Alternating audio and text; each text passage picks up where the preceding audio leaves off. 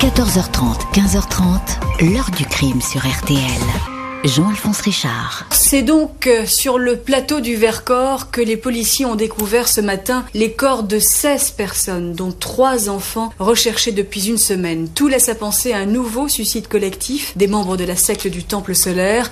Une mise en scène macabre, tous les corps sont calcinés, ce qui ralentira l'identification des victimes. Bonjour, 74 morts, des hommes, des femmes, des enfants.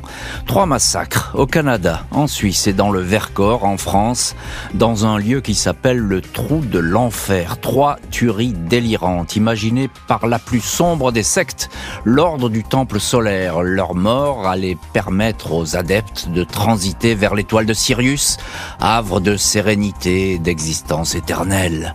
Presque 30 ans après, la vérité n'a jamais pu être écrite sur les massacres de l'OTS, les enquêtes criminelles et financières sont restées inachevées, laissant de nombreuses familles de victimes avec leurs doutes. Qui a donné l'ordre de ces exécutions? Comment les victimes ont été réellement tuées? Les assassins courent-ils toujours?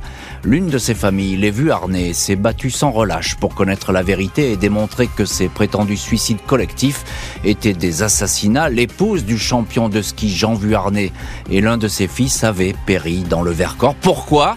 C'est la question que n'a jamais cessé de se poser Alain Vuarnet il est aujourd'hui notre invité exclusif. 14h30, 15h30. L'heure du crime sur RTL. Dans l'heure du crime, retour aujourd'hui sur les hallucinants massacres de l'ordre du Temple solaire, l'OTS, organisation secrète, soudain sortie de l'ombre à l'automne 1994 avec une première tuerie en Suisse, 48 morts. Une célèbre famille française, les Vuarnet, va alors se retrouver aux premières loges de la tragédie. Dimanche 9 octobre 1994, deux journalistes de l'Express se présentent à la porte d'un chalet de Morzine, en Haute-Savoie. La maison est la plus connue de la station de montagne. C'est celle du champion olympique de ski Jean Vuarnet et de son épouse Edith, laquelle a également brillé sur les pistes. Le nom Vuarnet est aussi associé à une belle aventure économique, les lunettes Vuarnet connues dans le monde entier. Jean et Edith Vuarnet et leur fils Alain rentrent d'une cueillette aux champignons. Surpris, par la demande des journalistes. Ces derniers sont à la recherche de Patrick, le deuxième fils de la famille. Ils ont des questions à lui poser sur le double massacre survenu quatre jours auparavant, juste de l'autre côté de la frontière, à Chéry et aux Granges sur Salvan, en Suisse. 23 et 25 corps, dont ceux de quatre enfants, ont été retrouvés dans un chalet et une ferme, habitation calcinée après des explosions volontaires. Les malheureux étaient vêtus de capes blanches, noires ou dorées, la tête parfois enserrés dans des sacs plastiques, morts étouffés ou tués par arme à feu. 50 de douilles, des médicaments relaxants, des inscriptions cabalistiques sont retrouvées. Toutes les victimes sont des adeptes d'une secte apocalyptique qui existe depuis les années 70, mais très discrète, voire secrète, l'OTS, l'ordre du temple solaire. Patrick Vuarnet pourrait en faire partie, il se trouve à ce moment-là à quelques kilomètres, en Suisse. On lui demande de rentrer tout de suite au chalet. Patrick Vuarnet répond sans la moindre hésitation, méthodiquement aux questions des journalistes. Son père et son frère apprennent ainsi qu'après les massacres en Suisse, le cadet des Vuarnet a été entendu par un juge de Fribourg, André Piller.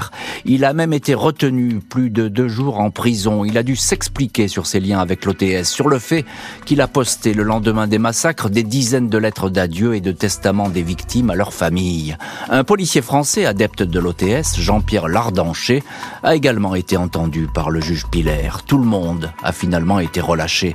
Patrick Vuarnet ne fait pas de mystère de son implication dans la secte sous les regards étonnés de son père et de son frère Alain.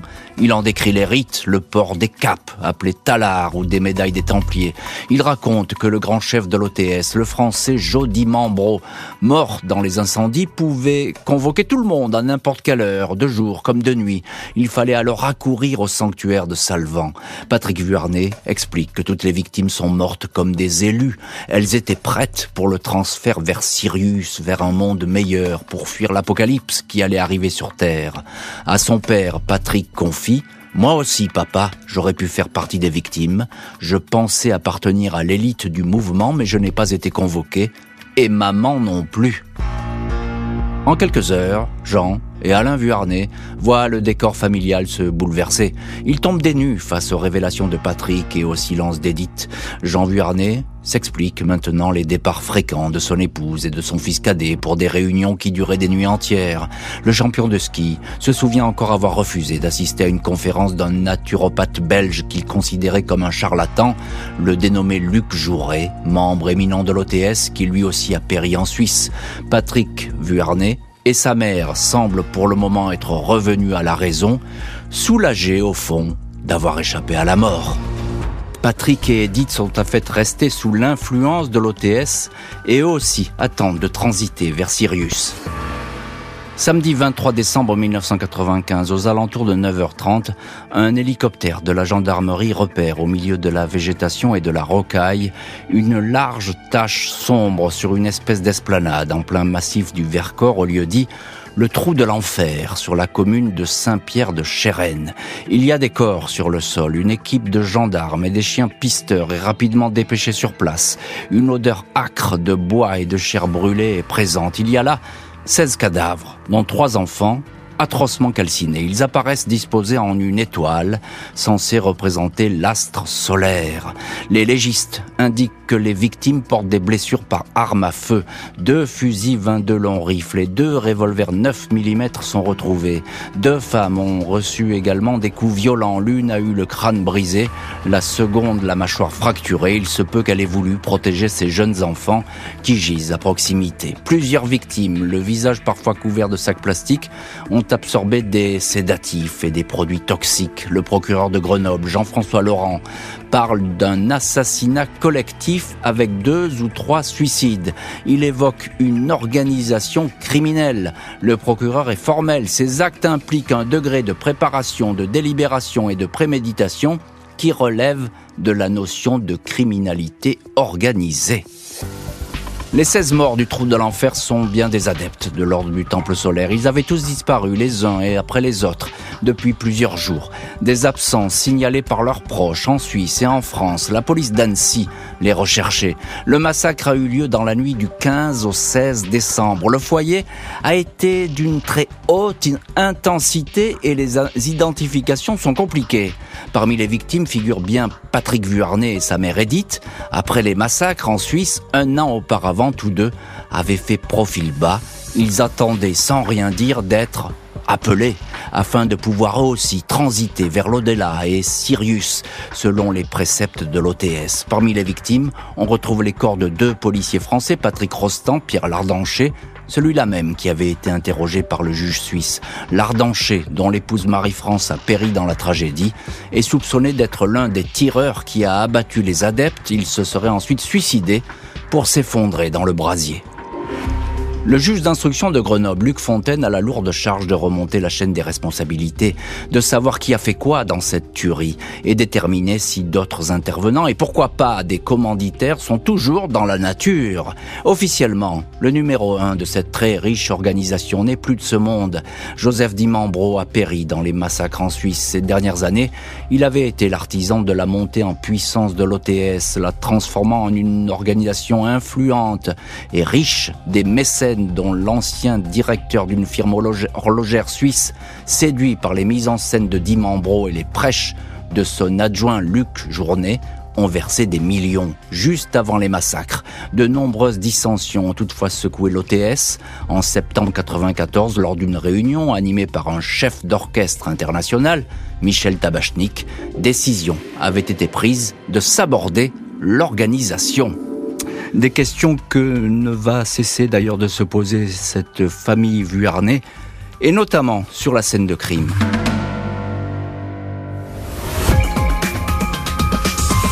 Aucun d'entre eux n'a laissé aucun message. Ça paraît vraiment euh, un peu invraisemblable.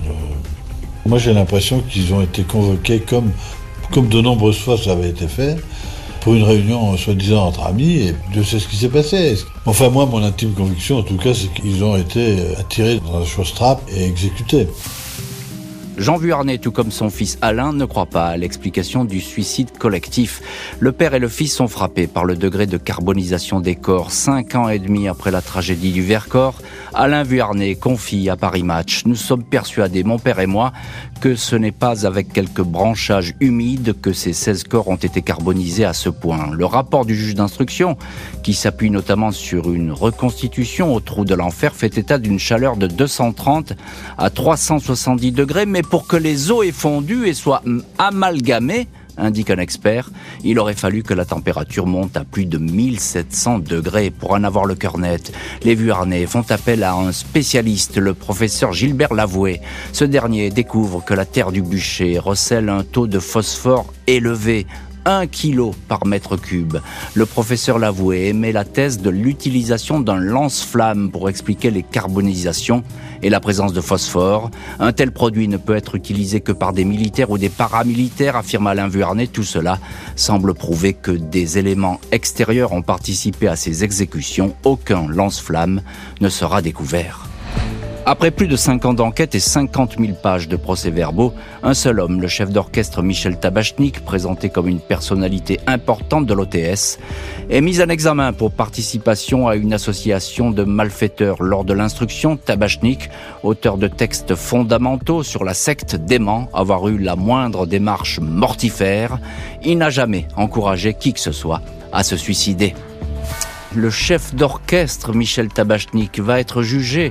Occasion unique pour la famille de faire valoir ses doutes.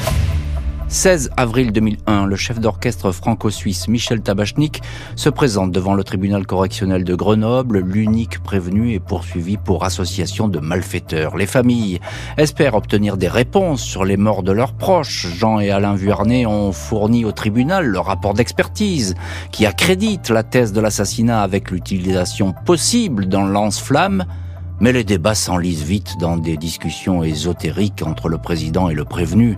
L'association antisecte, l'UNADFI, parle de secte luciférienne et d'influence morbide, description rejetée par l'avocat du prévenu, maître Francis Piner. Deux semaines de débats, sans écho. Le procureur demande 5 ans de prison. 25 juin, Michel Tabachnik est relaxé au bénéfice du doute. Le parquet fait appel. Octobre 2006, cour d'appel de Grenoble. Michel Tabachnik, 64 ans, est rejugé. Procès tardif après un report. Les Vuarnais veulent faire valoir la thèse de l'intervention extérieure, un massacre qui serait en fait l'assassinat de 16 innocents. Ils ont fait entre-temps exhumer les corps de Edith et Patrick pour appuyer la thèse de la présence de phosphore. Mais à nouveau, le procès se perd.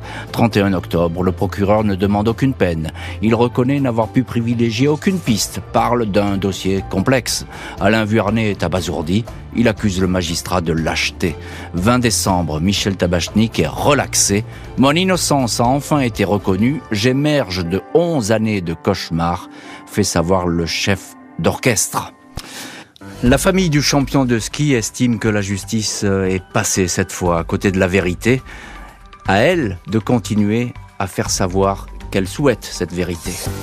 L'ancien champion olympique Jean Vuarnet s'est éteint le 1er janvier 2017 à l'âge de 83 ans 22 ans après les morts tragiques de son épouse Edith et de son fils Patrick. Avec un de ses autres fils, Alain, il avait tout fait pour démontrer la thèse d'assassinat à grande échelle sans y parvenir. Reste que Alain Vuarnet continue à s'interroger sur le scénario de ces massacres. Selon lui, la justice, s'abritant derrière la complexité du dossier, n'aurait tout simplement pas voulu déterminer les responsabilités des uns et des autres. Dans la préface du livre de son père consacré à l'affaire, Alain Vuarnet écrit Ils ont été manipulés, endoctrinés au plus profond de leur conscience. Croyez-moi, ce qu'ils ont vécu peut arriver à nombre d'entre nous. L'heure du crime, présenté par Jean-Alphonse Richard sur RTL.